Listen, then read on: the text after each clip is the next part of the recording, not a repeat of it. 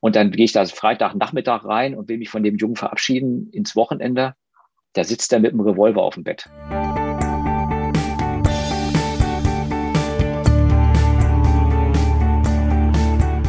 Herzlich willkommen zu einer neuen Podcast-Folge von Hochschulstimmen.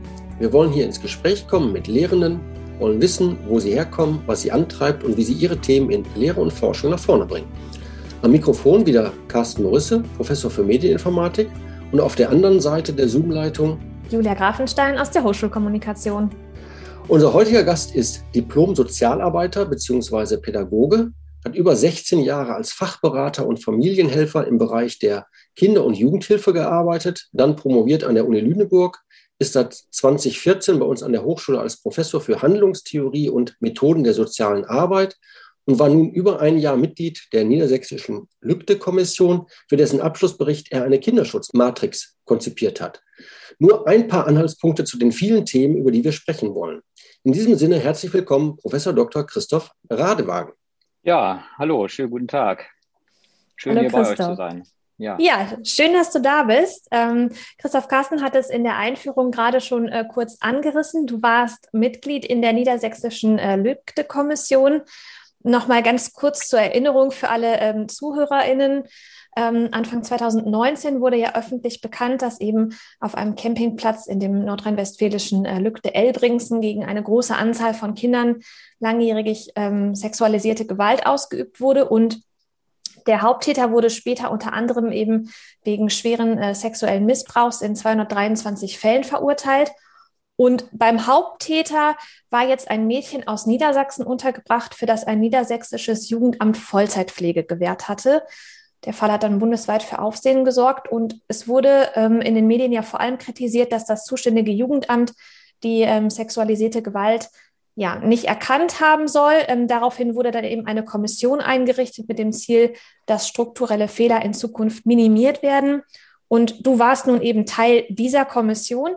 Vielleicht ähm, fangen wir mal ganz von vorne an und du kannst noch ja. mal kurz erzählen, wie es überhaupt dazu kam, dass du in dieser Kommission gelandet bist.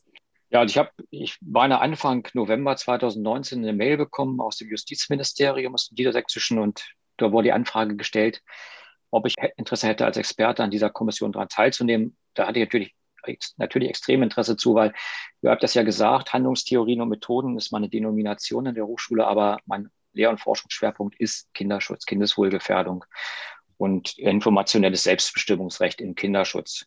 Wir haben dann 2019 im November, also Ende November, die konstituierende Sitzung gehabt und dann uns monatlich getroffen. Das, das hat Spaß gemacht. Zum Teil mussten wir uns mehrmals monatlich treffen. Wir haben zahlreiche ExpertInnen eingeladen, mit denen wir zu den Themen, die anstanden, diskutiert haben. Und du hast es ja schon gesagt, ne? Anlass war dieser schreckliche Missbrauchsfall oder die schrecklichen Missbrauchsfälle auf dem Campingplatz in Lügde. Und wir haben dann halt versucht, äh, relevante Strukturen und Prozesse im Kinderschutz zu analysieren, um daraus abzuleiten, ähm, Empfehlungen für den Kinderschutz in Niedersachsen zu formulieren. Ja, es ging ja, du hast es gerade nochmal ähm, aufgegriffen, darum eben strukturelle Fehler in dieser Arbeit zu minimieren und auch zum Beispiel Standards äh, für Gefährdungseinschätzen zu definieren, äh, für Gefährdungseinschätzungen. Ähm, kannst du mal grob beschreiben, wie so das Vorgehen ist in Jugendämtern, um so eine mögliche Kindeswohlgefährdung zu überprüfen ähm, oder auch zu erkennen, für welche, die jetzt da so gar nicht vom Fach sind? Ja, sehr gerne. Also erstmal muss man wissen, es gab ja einen Analysebericht, ähm, wo das zuständige Jugendamt sich auf den Prüfstand hat stellen lassen. Man hat Verwaltungsabläufe und die Fallakte ausgewertet. Und wir wissen aus diesem Bericht, das ist auch kein Geheimnis, was war auch, ist auch presserelevant, das steht auch in unserem, in unserem Abschlussbericht drin. Wir wissen, dass es halt wiederholt gewichtige Hinweise auf eine Kindeswohlgefährdung gegeben hat. Es gab Hinweise dass die Wohnsituation des Kindes defizitär ist. Es gab Hinweise zu einem defizitären Erziehungsverhalten und ein beteiligter freier Träger hat sogar von einer chronischen Kindeswohlgefährdung gesprochen. Und wenn das Jugendamt so eine Meldung bekommt, also wenn gewichtige Anhaltspunkte dem Jugendamt bekannt werden, dann ist das Jugendamt verpflichtet, das Gefährdungsrisiko mindestens im Vier-Augen-Prinzip einzuschätzen. Und wir mhm. wissen heute, dass diese Einschätzung, äh, die in dem betroffenen Jugendamt gewesen ist, dass die falsch gewesen ist. Das ist, das ist jetzt klar. Und äh, es ist eine hochkomplexe und auch eine sehr anspruchsvolle Aufgabe, muss man sagen, weil diese Fälle nicht einfach sind. Das, was man in den Medien dann liest, was medial aufbereitet wird, das scheint immer so augenscheinlich zu sein. Aber die Mitarbeiter in, in den Jugendämtern, Die bekommen zum Teil sehr vage Hinweise, dann vielleicht kriegen sie auch sehr konkrete Hinweise und trotzdem müssen sie dann immer noch gucken, was davon ist wirklich gewichtig, was, was ist auch glaubhaft, was ist wahr. Und dafür ist ja diese Kinderschutzmatrix, also Teil der Lüchte, äh, des Lüchteberichts ist auch so ein, so ein Aufsatz von mir, den ich gestellt habe. Und dafür ist diese Kinderschutzmatrix, soll so eine Art Hilfestellung sein, ähm, so eine erhöhte Qualität in diesen Gefährdungseinschätzungsprozess reinzubekommen. Wie nehmen die das denn vor? Also ähm, wenn ich versuche, mir das jetzt mal so vorzustellen, das ist ja wahrscheinlich auch nicht ganz einfach. Ne? Also du sagtest das gerade schon, äh, da muss man genau abwägen, passiert das durch Gespräche, passiert das durch eine Beobachtung? Also wie prüft man das? Also du musst dir das so vorstellen, du, wenn du jetzt Mitarbeiter in einem Jugendamt wärst, dann kann das durch verschiedene Informationen sein. Es gibt Anrufe, es gibt Ärztinnen, es gibt Lehrerinnen, es gibt Nachbarn, wie das in Lüchte auch gewesen ist, auch freie Träger, die das Jugendamt über eine Gefahrensituation informieren. Das heißt, du bekommst die ersten Hinweise und dann beginnt die Arbeit im Jugendamt genau zu gewichten und überprüfen, was ist an diesen Hinweisen überhaupt dran? Und das mhm. Jugendamt hat da natürlich verschiedene Bausteine abzugehen. Also idealerweise, man guckt man sich natürlich immer die konkrete ähm, Situation eines Kindes an und sagt sich, in welcher Situation befindet sich dieses Kind? Was habe ich an Anhaltspunkten zu körperlichen Situationen? Habe ich Hinweise auf eine vielleicht auch Hämatome. Es gibt ja bestimmte Bereiche am Körper, wie nennen die die nicht akzidentellen Verletzungsbereiche, wo Kinder sich eigentlich durch unfalltypische Ursachen nicht unbedingt verletzen. Also wo man davon ausgehen kann, dass das eventuell zugefügt worden ist. Also das ist immer so, man, es ist immer sehr vage, denn manche mhm. Verletzungsmuster, die man sieht, ähm, schätzt man als Misshandlung ein eine ärztliche Untersuchung ergibt dann vielleicht, dass es dann eben keine Misshandlung gewesen ist. Aber man guckt sich nach einer gewissen Kategorisierung die einzelnen Situationen an, in denen man das Kind vielleicht erlebt oder zu denen man Hinweise bekommen hat. Körperliche, psychische, kognitive Situation, aber auch die Interaktion des, des Kindes mit seinen Eltern. Und man muss dann daraus ableiten, hat das was mit der Erziehungsfähigkeit der Eltern zu tun? Also sind Eltern in der Lage, ihr Kind zu schützen und zu versorgen? Und wenn ein Kind offensichtliche ähm, Körperverletzungen erlebt hat, von denen die Eltern wissen oder die von den Eltern ausgegangen sind, dann sind die Eltern offensichtlich äh, nur eingeschränkt erziehungsfähig in dem Bereich, ihr Kind zu schützen. Mhm. Und ähm, das, aber das, diesen, diesen Zusammenhang herzustellen, mhm. das ist zum Teil wirklich äußerst kompliziert. Und ich bin ja oft mit Jugendämtern in Kontakt und ich kann wirklich sagen, ich erlebe da hoch engagierte, sehr sensibilisierte MitarbeiterInnen, die alles wollen, aber nicht, dass ein Kind zu Schaden kommt. Mhm. Und wir müssen natürlich dann immer so eine, so eine Art Zugang zu den Eltern auch kriegen. Also es ist immer ähm, wichtig, Eltern für Hilfen zu öffnen und zu gewinnen. Denn ähm, wenn ich Eltern habe, die einem Helfersystem vertrauen, die merken, da will jemand an Problemen arbeiten und Probleme auch lösen, dann öffnen die sich auch. Und meine Erfahrung ähm, aus meiner eigenen praktischen Tätigkeit, aber auch als, als ich mache ja auch Fortbildungen oder ich bin ja auch mit, mit der Praxis in Kontakt, dass die Eltern das durchaus wissen, dass das nicht in Ordnung ist, was sie machen. Mhm. Und da inszeniert sich zum Teil eine Biografie, die sie haben. Also wir wissen aus der eigenen familiären Situation der Eltern, dass sie das zum Teil selber erlebt haben. Oder dass es hohe Belastungssituationen gibt. Ne? Wenn, wenn da, ich muss dir ja vorstellen, da hast du eine Mutter, die ist vielleicht alleinerziehend oder ein Vater, der ist alleinerziehend die hat, ist vielleicht Arbeit oder die ist arbeitssuchend, die hat sehr enge Wohnverhältnisse, hat drei kleine Kinder, äh, hat vielleicht noch Probleme mit der ehemaligen Partnerschaft. Ähm, das sind natürlich Situationen, die führen schon mal auch dazu, dass äh, Situationen eskalieren, auch im Erziehungsalltag, was sich nichts entschuldigt, aber was es erklärt. Und wenn wir im Kinderschutz wirklich produktiv arbeiten wollen, dann müssen wir an die Ursachen ran. Und wir müssen Eltern haben, die uns vertrauen. Denn dann schaffen wir es auch, mit ihnen Veränderungsprozesse zu initiieren und den Kinderschutz langfristig ähm, sozusagen sicherzustellen. Und das, das ist, das ist wirklich eine sehr komplexe Aufgabe. Auf der einen Seite bist du im Jugendamt verantwortlich, dass Kinder nicht zu Schaden kommen. Und du musst auch dazu Not Kinder in Obhut nehmen. Du musst das Familiengericht einschalten. Du musst ähm, etwas tun, womit die Betroffenen vielleicht auch nicht zufrieden sind, auch die Kinder nicht zufrieden sind. Und auf der anderen Seite musst du versuchen, die Eltern zu erreichen und musst deutlich machen, ich bin hier nicht zu sanktionieren, sondern ich bin in erster Linie hier, um zu helfen. Aber ich habe auch einen Auftrag. Und diesen Auftrag muss ich zur Not auch gegen ihren Willen durchführen. Und das, das ist eine wirklich komplexe Aufgabe und eine sehr schwierige Aufgabe. Aber mir hat es immer Spaß gemacht. Also ich fand das, es war meiner, mich hat es immer sehr bewegt und sehr berührt. Und ich kann auch sagen, dass, äh, ja, das ist anspruchsvoll, aber das, das dafür macht man diesen Beruf. Und ich hoffe, dass die Studierenden, die da mal in die Praxis gehen, auch so viel Spaß hatten, wie ich da hatte. Von dem, wie du es jetzt gerade geschildert hast, stelle ich mir jetzt zumindest vor, wenn dann die äh, Mitarbeiter und Mitarbeiterinnen des Jugendamtes im Gespräch mit den Eltern äh, sind, dann ist es ja vielleicht auch in der Bewertung sozusagen des Gesprächs irgendwie gewisse Interpretationsspielräume gibt. Und ich das jetzt richtig verstanden habe, unterstützt sozusagen eure ähm, Kinderschutzmatrix hierbei dazu, sage ich mal, valideren Entscheidungen zu kommen? Oder und wie funktioniert das dann? Ja, also wir haben Zunächst einmal, das, das ist ein komplettes System. Die Kinderschutzmatrix ist praktisch ein Instrument in diesem System. In dieser Kinderschutzmatrix werden die MitarbeiterInnen des Jugendamtes geleitet und sie müssen eine gewisse Kausallogik äh, aus dem Fall entwickeln. Das heißt also, sie müssen die Situation eines Kindes beschreiben, müssen das mit der Erziehungsfähigkeit der Eltern in Verbindung bringen Risikofaktoren berücksichtigen. Ich mache gleich mal ein Beispiel, damit ihr euch das vorstellen könnt. Dann daraus ableiten, was bedeutet das konkret für das. Kind und welche Gefährdung tritt dadurch ein. Und das nächste ist, was für eine Prognose, was für ein Gefährdungsrisiko leitet sich dadurch ab. Zum Beispiel, ich habe ein kleines Kind, ich mache jetzt mal so einen Schubladenfall, um das einfach zu beschreiben. Das hat, ähm, das wirkt sehr unruhig oder sehr, sehr, schreit sehr viel. Das hat Auffälligkeiten, hat vielleicht auch Stream auf dem Rücken in der körperlichen Situation und es hat Angst vor seinen Eltern. Also es zuckt zusammen, wenn der Vater laut redet. So, das ist so die Situation. Jetzt musst du natürlich aus dem Alltagshandeln der Eltern herauslesen können, was hat das mit den Eltern zu tun? Mhm. Wie sind die in ihrer Interaktion mit dem Kind? Wie verhalten die sich ihrem Kind gegenüber? Gibt es Anhaltspunkte für eine eingeschränkte Erziehungsfähigkeit? Also gibt es Hinweise, dass der Vater nicht schützen, nicht versorgen kann, keine positive Vertrauensperson ist und so weitere Marker noch. Gleichzeitig musst du auch berücksichtigen, gibt es Risikofaktoren in der Familie für Vernachlässigung und Misshandlung. Da gibt es ziemlich valide Risikofaktoren. Zum einen ist das die familiäre Situation, also zum Beispiel gibt es Gewalt zwischen den Elternteilen, gibt es die persönliche Situation der Erziehungsberechtigten, die zum Beispiel eigene, die Suchtmittelabhängigkeiten haben oder schwere psychische Erkrankungen haben oder aber eigene Missbrauchs- und Misshandlungserfahrungen haben. Gibt es vielleicht Merkmale beim Kind? Also ist das Kind vielleicht behindert? Braucht es besonders viel Nähe, besonders viel Zuwendung? Also du musst jetzt immer gucken, wenn ich eine eingeschränkte Erziehungsfähigkeit habe, was gibt es für Risikofaktoren, die diese eingeschränkte Erziehungsfähigkeit noch mehr zum Gefahrenpotenzial werden lassen?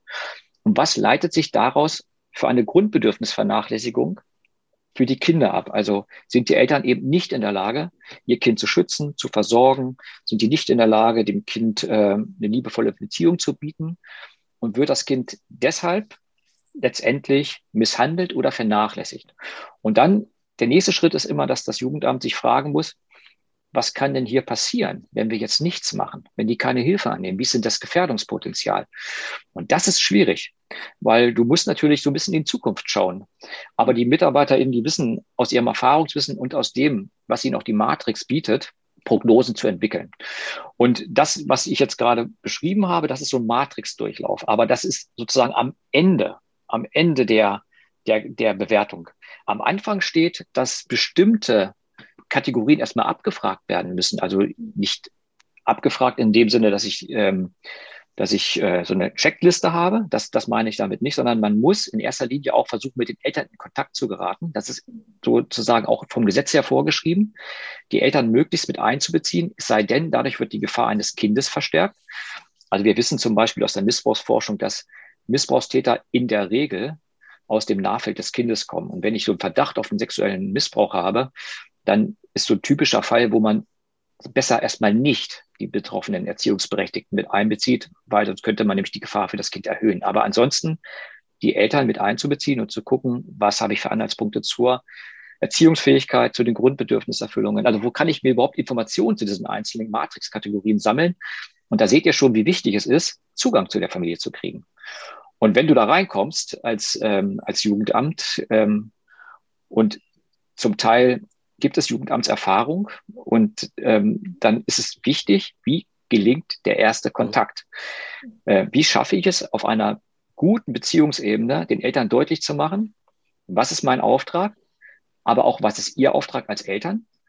Und wie können wir gucken, dass wir sie unterstützen, dass sie diesem Auftrag nachkommen?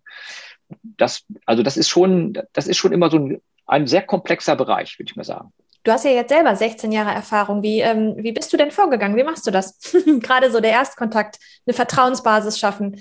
Jetzt sind die ja wahrscheinlich nicht erstmal hoch erfreut, wenn die die Tür aufmachen und sehen, oh, das Jugendamt steht vor der Tür. Das ist ja vermutlich erstmal ein Feindbild. Ne? Also ich, ich war ja, ich war ja, also das, das gibt es schon, dass, dass dem Jugendamt äh, misstrauisch gegenübergetreten wird. Allerdings muss ich auch sagen, dass die Mitarbeiterinnen des Jugendamts es immer gut schaffen, so gute Kontakte herzustellen. Also mhm. ich selber war ja Mitarbeiter eines freien Jugendhilfeträgers. Ich habe nicht im Jugendamt gearbeitet und ich bin dann als ähm, Familienhelfer in die Familie eingesetzt worden und das geht auch nur mit Zustimmung der Betroffenen. Also Jugendhilfe ist mhm. freiwillig. Wenn die das nicht wollen, gibt es natürlich die Möglichkeit, dass ein Familiengericht ähm, da ähm, das Antragsrecht auf Hilfe zur Erziehung entzieht vielleicht oder einschränkt. Aber in der Regel haben die das immer, also die Familien, die ich betreut habe, die wollten die Unterstützung haben. Und das war natürlich immer sehr wichtig. Und dann auch deutlich zu machen, also gleich zu Beginn auch deutlich zu machen, was kann man auch von dieser Hilfe erwarten? Also es ist wichtig, dass eine vertrauensvolle Beziehung besteht, dass, dass die wissen, was der freie Träger erfährt oder der Mitarbeiter, das bleibt auch bei, den, bei mir. Und das geht auch nicht an meine Teamkolleginnen. Also man kann mir auch was anvertrauen. Das, wir haben eine strafrechtliche Schweigepflicht. Wir haben einen besonderen Vertrauensschutz aus dem Sozialgesetzbuch. Das heißt, ich werde und ich darf auch nicht über anvertraute Informationen sprechen, aber das hat Ausnahmen, nämlich immer dann, wenn Kindeswohlgefährdung vermutet wird. Dann bin ich sogar verpflichtet, entsprechende Informationen mit KollegInnen zu teilen oder vielleicht sogar das Jugendamt zu informieren. Und diese Klarheit ist einer der wesentlichen Punkte gewesen, dass die Menschen wissen, was passiert da jetzt eigentlich. Der zweite Punkt ist natürlich Transparenz im Vorgehen. Also, dass man nicht über die Adressaten bestimmt, sondern die einzelnen Prozesse mit ihnen abstimmt. Also der Ansatz ist immer, die wollen das Beste. Und äh, momentan klappt manches nicht ganz so gut. Und wir versuchen, das gemeinsam herzustellen und orientieren uns an dem, was die Adressaten wollen. Also was ich immer ganz wichtig finde, diese Fremdbestimmung, ähm, die hat da keinen Platz. Nun muss man natürlich sagen, im Kinderschutz bist du da mit einem anderen Auftrag zum Teil unterwegs. Mhm. Da gibt es zwar die Freiwilligkeit, dass sie die Hilfe wollen, aber klar ist auch, das Kind muss sicher sein. Und es gibt natürlich dann auch Situationen, wo du handeln musst gegen den Willen der Betroffenen zum Schutz eines Kindes. Das ist nicht immer schön. Und ich kenne MitarbeiterInnen vom Jugendamt, die dann gesagt haben, wenn ich so ein kleines Kind in Obhut nehmen musste, das das begleitet mich.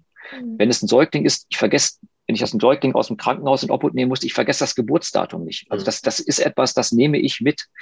Und das ist etwas, was man auch beachten muss. Also das ist zum Teil eine sehr berührende Arbeit, aber man hat auch die Möglichkeit, im Leben eines Menschen einen Fußabdruck zu hinterlassen und den positiv zu begleiten. Richtig schön.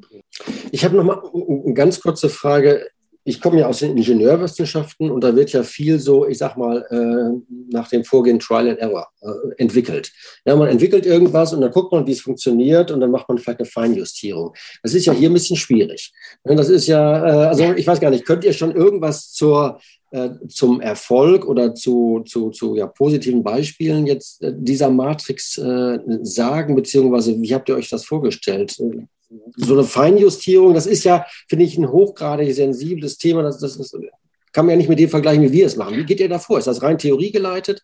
Ja, das, das ist ähm, natürlich eine theoretische Basis. Also das, was ähm, ich habe das neulich hatte ich besprochen äh, mit Holger Schleper.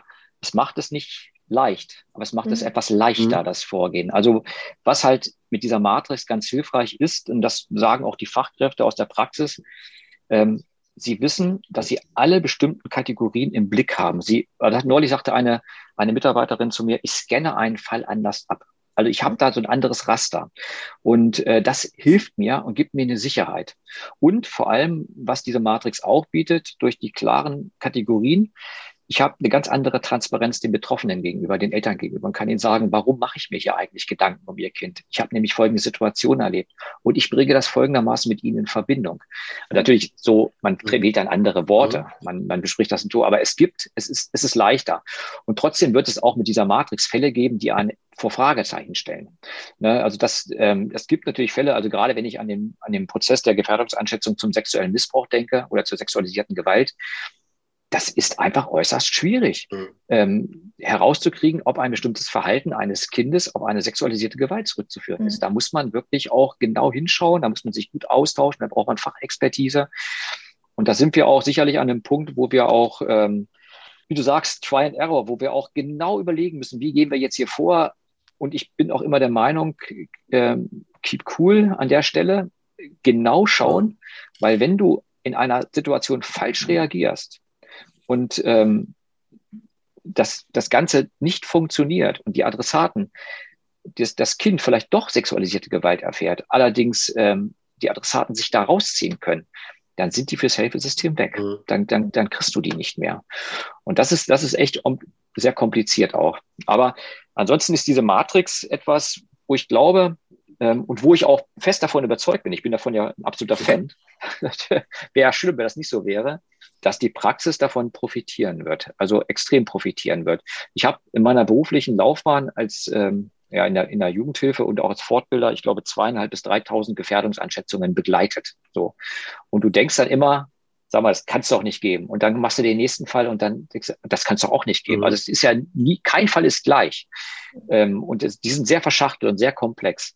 Und ähm, seitdem wir die Beratungs, die Beratung mit der Kinderschutzmatrix machen, fällt es den Fachkräften leichter zu verbalisieren, wie sie den Fall bewerten. Denn ihr müsst euch Folgendes vorstellen. Wenn ich als Mitarbeiter eines Jugendamtes in eine Gefährdungseinschätzung gehe, dann habe ich dafür die Verantwortung. Ich habe da vielleicht ein Team sitzen, vielleicht sagen wir zu vier, zu fünf zusammen und beraten diesen Fall.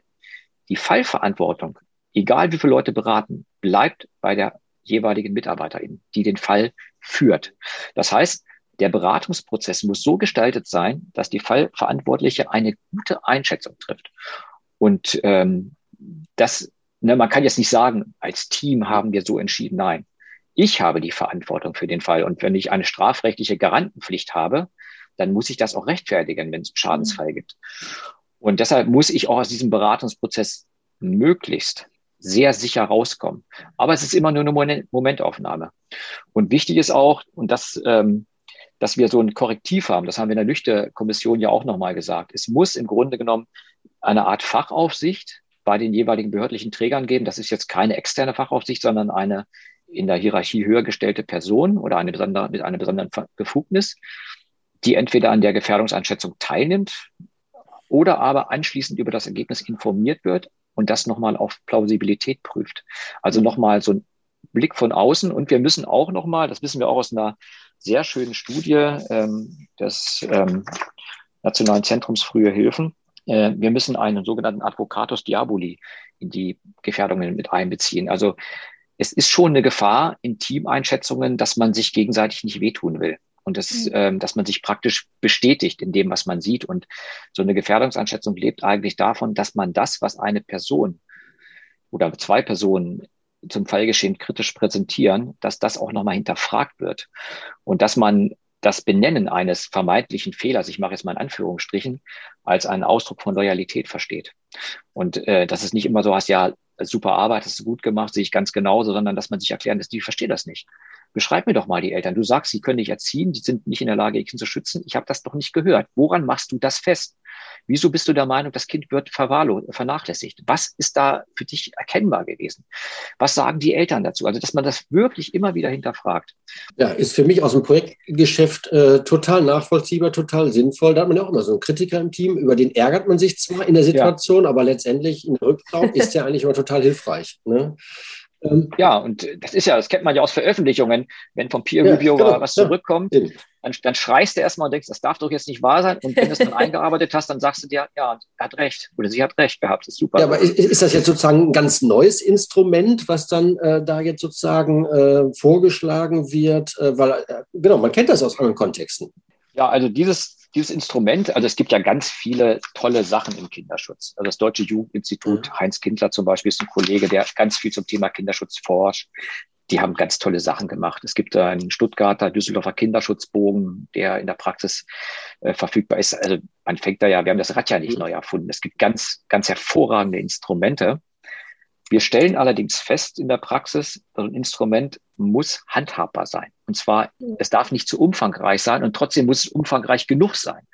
Und ich glaube, das ist der Vorteil dieser Kinderschutzmatrix, dass sie dir relativ knapp und präzise in der Praxis hilft. Wobei ich auch schon Rückmeldungen bekommen habe von Kolleginnen aus der Praxis, Mensch, das ist ja so viel, was man beachten muss. Also mhm. auch da gibt es natürlich Kritik. So, und ne? das ist auch gut. Das, das, das finde ich auch richtig und wichtig. Ähm, das heißt also, wir haben da etwas entwickelt. Und das ist ja dann auch dann in dem Bericht mit aufgenommen worden als Must-Have im Kinderschutz, wurde es ja beschrieben, was auf einer soliden Forschungsbasis aufbaut, was auch schon verfügbar war. Und ich denke mir mal, dass das Neue an unserer Kinderschutzmatrix ist die komprimierte Struktur dessen, was in der Praxis auch schon an Instrumenten da ist. Und das, ähm, das macht sie auch so attraktiv nach meinem Verständnis. Ich würde total gerne nochmal auf deine ähm, 16 Jahre, die du selber ja sozusagen in der Praxis äh, gearbeitet hast, eingehen. Und du hast vorhin so schön gesagt, man hat die Möglichkeit ja auch Fußstapfen im Leben eines Menschen zu hinterlassen. Hast du einen Fall, sag ich mal, oder ein Beispiel, wo du sagst, aus den 16 Jahren, oh, da erinnere ich mich echt immer noch dran, dass ähm, da habe ich bei jemandem Fußstapfen hinterlassen oder der hat vielleicht auch bei mir Fußstapfen hinterlassen? Ja, also da, ich habe ja einige Familien betreut in den 16 Jahren und begleitet und ähm, unterschiedlichste Schicksale erlebt. Also ich erinnere mich an eine Situation, wie ich morgens ins Büro gekommen bin und es raschelte neben in dem, an, in, in dem Papiercontainer und da waren zwei kleine Kinder drin, die übernachtet haben, weil Mama äh, am Abend äh, ja ähm, was besser war, das Haus zu verlassen. Die waren, glaube ich, acht und neun Jahre. Das war, das war etwas, was mich wirklich, äh, Ach, ich heute noch denke, meine Güte, was hast du da so erlebt? Ähm, also die leben, die Kinder, denen geht es gut. Die leben auch heute noch bei ihrer Mutter. Die sind mittlerweile Mitte 20 wahrscheinlich. Ähm, das war eine konflikthafte Situation und die Mutter selber war, deswegen sage ich ja, als wir mit der über diese Situation gesprochen haben, das war dir klar, dass das nicht mhm. geht, was da bei ihr zu Hause abgeht. Aber so, so einen typischen Fall, an den ich wirklich immer wieder zurückdenke und den ich heute auch noch manchmal sehe. Das ist ein, ein heute mittlerweile, ich glaube, ist er 27 Jahre, ist ein junger Mann, der macht gerade sein, sein Fachabitur. Also das ist ein Junge, der hat, ich glaube, der war sieben oder acht Jahre, da ist das Haus abgebrannt, in dem er mit seiner Großmutter und seinen Onkels und Geschwistern gelebt hat. Und da sind äh, mehrere Geschwister und, und Onkels verbrannt. Also ich glaube, vier tote Kinder gab es da. Und dieser Junge selber, der ist mit schwersten Verletzungen über ein Jahr, ich oder knapp ein Jahr in Hamburg in der Spezialklinik gewesen. Also das, ähm, das war ganz, ganz dramatisch und traurig. Und als dieser junge Mann zurückgekommen ist, da, ich sage, ich, sag, ich müsste jetzt in meinen Akten schauen, die ich ja hier nicht habe, die ich ja einen alten Träger habe. Da war er, glaube ich, acht oder neun Jahre. Dann kam der zurück und dann hatte eine wirklich tolle Mitarbeiterin im Jugendamt, ähm, hatte dann gesagt, Mensch, der Junge braucht Unterstützung. Ähm, Christoph, du, du bist der Richtige, du musst dahin und äh, nun komme ich dahin. Zu, der lebte dann mittlerweile, weil seine Oma verstorben war, lebte der beim Stiefoper mit ähm, einem Bruder und einer Tante zusammen, die ungefähr in seinem Alter war. Und der hatte überhaupt keine Lust auf mich. Also der kam nach einem Jahr Krankenhaus, der hatte auf nichts Lust. Der, auf, auf, alles Lust, aber nicht auf Christoph, der da jetzt mit ihm soziale Arbeit machen wollte. Und das hat er mich auch wirklich ein Jahr lang spüren lassen. Ich bin da praktisch mit, mit mit äh, Segen des Jugendamtes, die immer wieder gesagt hat, die Kollegin, nein, Christoph, das ist okay, geh dahin, zeig dich, äh, weil ich immer gesagt du, er will die Hilfe nur ganz schleppend annehmen. Wir müssen das irgendwie durchziehen. Aber ich, ich erreiche den momentan nicht. Das dauert, bis der überhaupt sich öffnet. Und das hat knapp ein Jahr gedauert. Also der hat mich Wahnsinn. wirklich nicht beachtet. Und dann irgendwann kippte das. Und dann hat er auch gemerkt, ähm, so ganz schlecht ist das nicht, was wir hier machen. Und das ist so ein typischer Fall, da freue ich mich einfach drüber, weil der sich so toll entwickelt hat. Ne? Also der hat so widrige Umstände gehabt und macht jetzt sein Fachabi und, ähm, und hat total tollen Schritt ins Leben genommen und der, also ich bin einfach begeistert von diesem Jungen. Das freut mich jedes Mal, wenn ich ihn treffe, was das für ein toller Mensch geworden ist. Und ich glaube, da hat Jugendhilfe auch was geleistet. Und äh, wenn man ihn fragen würde, dann würde er auch sagen, das war gut, dass wir hartnäckig dran geblieben sind. Das ist ja jetzt ein positives Beispiel. Es gibt sicherlich auch viele negative Beispiele oder Erfahrungen, die du gemacht hast. Wie schaffst du es denn dann, ich meine, das auch nicht mit nach Hause zu nehmen? Wie kriegst du da die? Manche Sachen nimmst du mit. Mhm. Ja, manche Sachen nimmst du mit. Also das, ich glaube, wenn ein, ein jemand in der Praxis sagt, das lege ich dann in der Familie ab, ich glaube, das, ähm, das, ist, das ist so nicht. Also wichtig ist natürlich immer, das war für uns wichtig, ich habe ja lange Zeit, also ich bin ein Teamplayer, du brauchst wirklich eine gute Begleitung im Team, du brauchst Beratung, du musst dich immer, eine Supervision brauchst du, du brauchst einen gesunden Abstand zu den Fällen, aber auch eine notwendige Nähe. Denn mhm. es ist so, du erreichst die Menschen auch nur über Beziehung. Und wenn man das rein schematisch sieht, das geht, aber mein Zugang war das nie. Also ich habe immer versucht, mit den Menschen auch auf einer guten Beziehungsebene zu kommunizieren. Und du musst wirklich auch äh, bestimmte Prozesse, musst du wirklich auch immer wieder reflektieren. Also mein erster Fall, den ich hatte, dass Das war so ein 13-jähriger Junge, der bei seiner Oma lebte. Also die leben nicht alle bei ihren Omas und Opas. Ich habe auch viele erlebt, die bei ihren Kindern, bei ihren Eltern gelebt haben. Aber der lebte mit seinen Cousins und Cousinen bei seiner Oma, weil die Eltern alle inhaftiert gewesen sind. Da war, glaube ich, eine alte Dame mit 70 Jahren, die hatte, glaube ich, gefühlt 100 Kinder bei sich. Also es waren sechs mhm. oder sieben. Und dann gehe ich da Freitagnachmittag rein und will mich von dem Jungen verabschieden ins Wochenende. Da sitzt er mit einem Revolver auf dem Bett. So, und dann denke ich, was hast du denn da? Und da sagt er zu mir, ja, da hat, da hat jemand Schulden bei mir gehabt, der hat mir das Ding gegeben. Also nach meinen Augen war das echt, mhm. das Ding. So, und dann stehst du natürlich da. Mhm. So, was machst du denn mhm. jetzt? Du kannst doch hier nicht rausgehen und den Jungen mit der Waffe da lassen. Und das sind so Situationen, mhm. wenn du dann mit dem eine Lösung, Lösung erarbeitet hast und gesagt hast, du kannst das Ding nicht behalten, ich gehe hier nicht weg, wenn du die Waffe weiter hast. Ja, die ist doch nicht geladen, mach dich mal nicht ins Hemd. Äh, was soll denn passieren? Ich sage, ja, wenn du eine Waffe kriegst, dann kriegst du auch Munition. Mhm. Wer erklärt mir das denn, dass du das, das nicht kriegst? Also du behältst die Waffe nicht. Mhm. Ich gehe ja nicht raus, wenn du eine Waffe hast. Das sind schon Sachen, da, ähm, das nimmst du mhm. mit. So, ne? Mhm. Das glaube ich. Aber wie können wir denn vielleicht auch noch mehr mh, hm, präventiv vorgehen? Ähm, ja, um sowas zu minimieren. Ich glaube, eine ähm, Miterkenntnis, wenn ich das richtig in Erinnerung habe, war auch, dass ähm, ja in Jugendämtern vielleicht auch noch mehr Schulungen angeboten werden müssen. Ähm, würde so sagen, auch bei Eltern ähm, gibt es das oder sind wir da schon gut aufgestellt?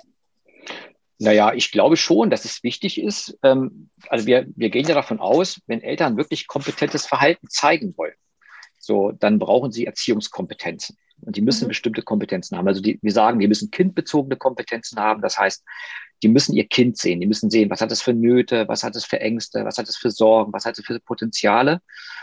Und die müssen vor allem selbstbezogene Kompetenzen haben. Also die müssen sich Gedanken um Erziehung machen und die müssen bei all ihrem Handeln immer auch berücksichtigen, was bedeutet das denn eigentlich für mein Kind?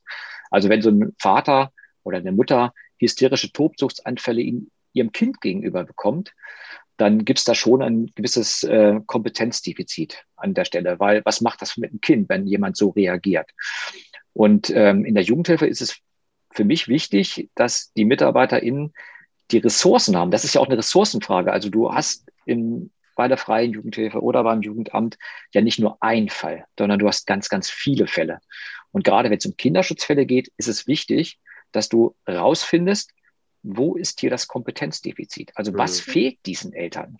Und wenn du das weißt, dann hast du natürlich die Möglichkeiten, durch unterstützende Angebote, kannst du dann, ähm, gibt ja so ganz tolle Methoden, wie zum Beispiel Mate Meo, das sind eine videogestützte Interaktionsanalyse, wo du halt mit kleinen Filmsequenzen die Eltern befähigst, ähm, die Bedürfnisse und die Gefühle ihrer Kinder wahrzunehmen. Also du kannst ganz viel leisten, aber du brauchst Ressource. Und das ist etwas, was wir im Lüchtebericht ja auch gesagt haben. Die Kolleginnen müssen die Ressourcen haben. Die machen eine wirklich tolle Arbeit. Also ich will jetzt mal sagen, man soll ja niemals die Hand für jemanden ins Feuer legen. So, das kann ja immer sein, dass man sich dann verbrennt. Aber die aller, aller, allermeisten MitarbeiterInnen, die machen wirklich einen tollen Job. Und die sind zum Teil auch echt gut ausgelastet. Und die sind auch die Leitungen von Jugendämtern. Ich kenne einige persönlich. Wenn ich das sehe, was die sich für Gedanken machen, an welchen Stellen die ähm, ihre Mitarbeiter schulen. Ähm, aber das ist immer auch eine Ressourcenfrage. Und wir, wir sind der Meinung, auch in der Lüchte-Kommission waren wir der Meinung, es braucht zeitliche Ressourcen und es braucht vor allem fachliche Ressourcen. Die MitarbeiterInnen in der Jugendhilfe, die müssen kontinuierlich in den Bereichen geschult und weitergebildet werden. Das darf nicht sozusagen vom Zufall abhängen, in welchem Jugendamt bin ich gerade im Fall. Ähm, wer ist für mich zuständig und wie gut ist diese Person? Und wir haben ja also es gibt ja auch mittlerweile eine vom Land eingesetzte Enquete-Kommission, die ist fraktionsübergreifend, Grüne, FDP, SPD, CDU. Ähm, und die haben sich ja auch sozusagen als Auftrag mitgegeben, dafür zu sorgen, dass ähm, das Thema Kinderschutz auch im Studium der sozialen Arbeit stärker verankert wird. So, da sind wir zum Beispiel, wenn ich unsere Hochschule Osnabrück denke, da haben wir natürlich ein super Beispiel.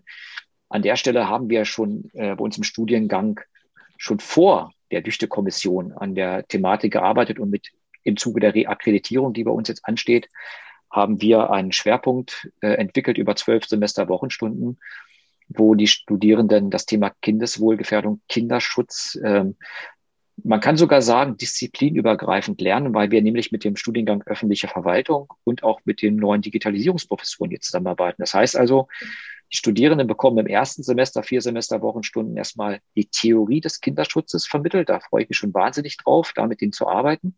Im zweiten Semester haben wir dann die öffentliche Verwaltung dabei, denn das sind MitarbeiterInnen eines Jugendamtes, die müssen öffentliche Verwaltungsstrukturen kennen, die sie im Kinderschutz auch beachten müssen.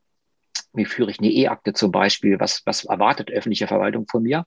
Und im, dann werden wir in dem Bereich auch ähm, Beratungsmodelle üben. Und im dritten Semester, da haben wir dann äh, die Möglichkeiten und Grenzen von Digitalisierung im Kinderschutz auch mit dabei. Also was, was können wir da nutzen?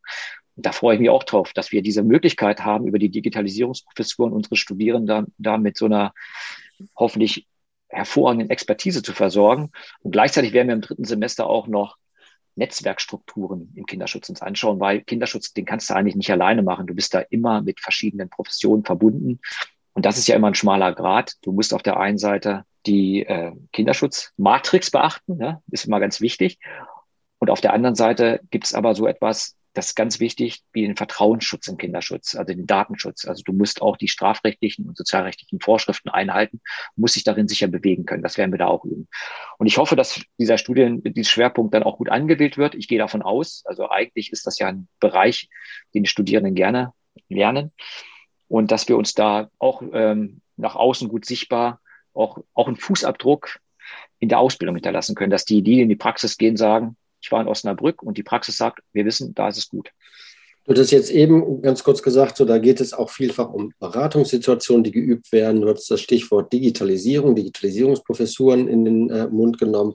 Hast du jetzt persönlich im letzten Jahr, wir sind ja immer noch in der Corona-Pandemie äh, und eine zwangsweise Digitalisierung vieler Elemente unserer Lehre ja nun wirklich erfahren müssen, hast du für dich irgendwas mitgenommen jetzt aus dem letzten Jahr, wo du sagst, Mensch, da ist jetzt doch noch eine Chance? Also sicherlich verschiedenste Nachteile, gerade im persönlichen Kontakt. Aber hast du auch irgendeine Chance für dich neu entdeckt, jetzt in der Corona-Pandemie aufgrund der Situation? Ja, also das, das muss ich schon sagen. Also, ich meine, wir sind ja über Nacht in dieses mhm. Digitalisierungsfahrwasser gegossen worden. Und ich erinnere mich daran, dass ich mit, den, mit Herrn Henze aus mhm. der Hochschule die FN-Konf mir lange angeguckt habe, bis er mir sagte, also Christoph, eigentlich kannst du ganz ehrlich sagen, guck dir nochmal Zoom an, mhm. weil wenn es soweit wird, funktioniert es nicht. Und es war ja auch so. Ne? Und dann fand ich ja total klasse, dass wir in der Hochschule so wirklich Highspeed auf Zoom umgeschwenkt sind und praktisch mit der anderen Woche, äh, ich will jetzt gar nicht dieses Programm so heilen. Mhm. Es gibt sicherlich Probleme, die man beschreiben könnte, aber wir hatten eine Lösung. Wir konnten mhm. lehren. Die Studierenden waren versorgt. Ich habe einen 16-jährigen Sohn. Da sieht die Digitalisierung anders aus. Das hat da nicht so gut geklappt. Also das, das fand ich erstmal total klasse. Und ich habe so aus dem letzten Semester habe ich so eine Erfahrung. Wir haben mit einer Rechtsmedizinerin in Hannover einen ähm, Fachvortrag, äh, konnten wir daran teilnehmen, wo, wo eigentlich nicht möglich war, dass die kommt. Und die hat uns dann, äh, aber über Adobe Connect hat die das gemacht. Das hat funktioniert. Ne? Haben wir dann äh, praktisch von ihr ihre Fachexpertise äh, live verfolgen können. Also wir, wir konnten relativ zügig gut zu dem Thema mit ihr arbeiten. Und das ist etwas, wo ich denke, davon können wir profitieren. Also wir sind, auch wenn wir mal wieder an der Hochschule sein dürfen, ne, ich hoffe ja, dass das irgendwann mhm. bald dazu gucken mal wieder so sein wird. Ich denke, dass wir gerade diesen internationalisierten Ansatz, den unsere Hochschule ja auch fährt, dass wir relativ schnell und unaufwendig mhm. mit anderen Fachkräften aus anderen Hochschulen uns gut vernetzen können. Und das sollten wir auch weiter nutzen. Mhm. Also ich habe schon große Lust, mit KollegInnen ähm, im Bundesgebiet oder aber auch im benachbarten Ausland äh, zum Thema Kinderschutz viel enger zusammenzuarbeiten und dann auch diese Digitalisierungsprozesse dafür zu nutzen. Und das, das ist etwas, das hat man zwar immer vor Corona gedacht, dass das doch mal möglich sein muss. Jetzt weißt du aber, es geht wirklich. Mhm. So, das, das finde ich sehr schön. Und vorher hat es keiner gemacht oder wenige. Und vorher hat es keiner gemacht, ja, genau. Ich weiß noch, als wir angefangen haben, ich war mit einem Kollegen, der im Bereich, ähm, ach Mensch, der ist auch bei uns an der Viso, ich, ich glaube, in der Ergotherapie ist der und der hat schon ganz früh mit Adobe Connect Vorlesungen gemacht, weil er in München wohnt. Und äh, ich habe mir so gedacht, oh, das ist aber spooky, so mit äh, so Video, wie, wie macht man das? Und dann habe ich mir das auch erklären lassen und habe gedacht, nee, also komm, das brauchst du doch gar nicht. So, ja, jetzt, jetzt, man hat so die Hemmung verloren. Ich finde, das ist so selbstverständlich geworden. Mhm. Mhm. Ja. Ich hätte noch mal eine Frage zu diesem äh, ja, Corona, aber auch insbesondere dieses Thema Kinderschutz in Corona-Zeiten. Äh, kann man da schon irgendwie eine Aussage zu treffen? Ich meine, das sind äh, ja häufig spannungsgeladene Situationen, Familie auf engstem Raum, äh, weil man gezwungen ist, sozusagen in dieser, in, unter Quarantänebedingungen teilweise ja zu Hause zu sein. Gibt es da schon Aussagen dazu? Ist da dieses Kinderschutzthema nochmal irgendwie besonders deutlich geworden? Ja, da gibt es schon zahlreiche Kolleginnen von mir aus anderen Hochschulen, die dazu auch schon Veröffentlichungen mhm. gemacht haben und gesagt haben, also da ist die häusliche Gewalt, mhm. die körperliche Gewalt, die sexualisierte Gewalt hat zugenommen. Es wird nochmal spannend sein, wenn wir die offiziellen statistischen Werte vom Bundesamt für Statistik bekommen. Das ist allerdings erst im Oktober zu erwarten, mhm. September, Oktober diesen Jahres rückwirkend. Man muss sich ja mal bedenken, ne? also es gibt ja teil, teilweise Situationen, da werden Kinder von ihren eigenen Eltern misshandelt und missbraucht. Ähm, und in Schulzeiten kannst du dich natürlich in die Schule mhm. begeben oder bist in, in der Freizeit das fällt weg. Und wir haben natürlich gerade aus dem Bereich der Schule, aus dem Bereich der Kindergärten, aus dem Bereich der Kinderärzte und Ärztinnen, da haben wir hohe Meldequoten im mhm. Kinderschutz. Also ganz, ganz viele melden. Das heißt, denen fällt was auf und die gehen das ans Jugendamt weiter. Nur Schule ist zu, Kindergärten sind zum Teil zu und ähm, dann darüber hinaus auch noch ähm, die Ärztinnen werden nicht besucht. Das heißt also, wir haben ganz viele Warnsysteme, die momentan auf Sparflamme brennen. Und deshalb ist da stark von auszugehen. Kannst du noch mal ganz kurz sagen, weiß man schon, wann der äh, neue Studienschwerpunkt kommt? Also geplant ist, dass wir im nächsten Jahr 2022 ist das, ne? 22, 23, dass wir damit dann an, an den Start gehen. Also so, so planen wir zurzeit. Also wir sind jetzt gerade in so einem Prozess drin und wir haben auch mit dem, mit dem Dekanat abgesprochen, dass wir diesen Studienschwerpunkt schon vor der Akkreditierung etwas vorziehen werden. Aber das, das ist etwas, ähm, wo wir gerade im Studiengang auch äh, in die Prozessgestaltung gehen. Aber ja. das wäre so mein Ziel, also dass wir nächstes Jahr im Wintersemester dann mit diesem neuen Studienschwerpunkt dann äh, Werbung machen können. Ja, so ein bisschen mit Blick auf die Uhr. Wir stellen zum Abschluss immer so drei Fragen. Äh, und zwar eine Frage, gibt es Personen, die dich auf deinem bisherigen Weg oder auch aktuell noch in besonderer Art und Weise inspirieren? Ja, ja, die gibt es. Wollt ihr jetzt wissen, ja, wer das wenn ist? Wenn du sie nennen magst, aber du, du, du kannst ja auch einfach nur die Rolle sagen, in welcher Rolle sie dich sozusagen inspiriert. Naja, ich habe, ich habe, als ich in Hannover studiert habe, habe ich Karl-Heinz Lehmann kennengelernt. Der ist äh, Jurist und Professor an der Hochschule in Hannover gewesen. Und das ist jemand, ähm, ich weiß nicht, wann habe ich denn aufgehört zu studieren? Glaube ich 96, 97 so.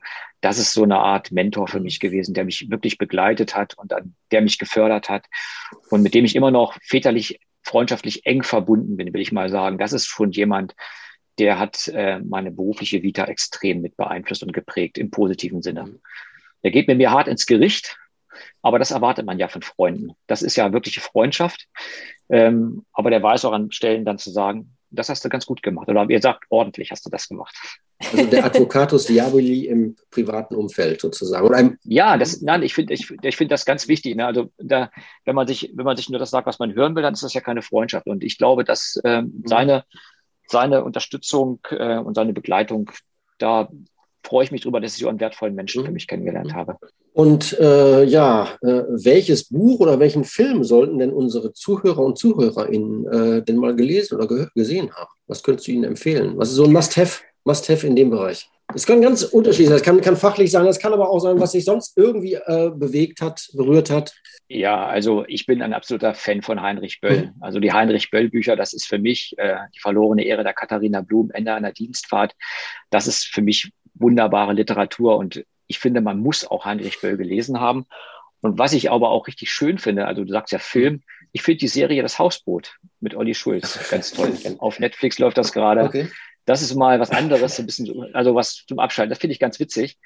Ähm, ansonsten bin ich ein Muppet-Fan. Also okay. die Muppet Show, das ist etwas für mich äh, aus meiner Kindheit, aus meiner Jugend, die haben mich begleitet, die begleiten mich noch heute. Das sollte man auch kennen. Also meine Kinder kennen die. Okay. Ich weiß gar nicht, gibt es gibt's sie überhaupt noch im Fernsehen aktuell? Ja, es, es gibt die, also ich, es gibt die nur noch in schlecht. Okay. Also die alten, ich meine das Original. Okay. Ne? Christoph, wenn wir jetzt einen Sprung ähm, ganz weit vormachen und uns vorstellen, du bist am Ende deines Lebens angekommen und ähm, es existiert nichts mehr von dir, weil es ein, ja, einen Fehler im System gegeben hat, Digitalisierung, zack, alles ist weg. Ähm, und du hattest jetzt aber noch mal die Möglichkeit, auf einem Papier drei Dinge aufzuschreiben, die du so aus deiner gesamten Lebenserfahrung, ähm, ja, alle beruflichen, privaten Erfahrungen, die du so gemacht und gesammelt hast, ähm, zusammenfassen würdest. Was würdest du der Menschheit mitgeben wollen? Also ich glaube, wenn man, wenn man manchmal so arbeitet, dann sollte man sich eben auf das Wesentliche konzentrieren. Und das Wesentliche ist die Familie. Das, das ist so, was ich immer wieder merke. Also, dass man sich Zeit nimmt für das, was einem wirklich wichtig ist und was ein, was, wo man wirklich auch, wie wir vorhin gesagt haben, Fußabdrücke hinterlässt und das sind Menschen.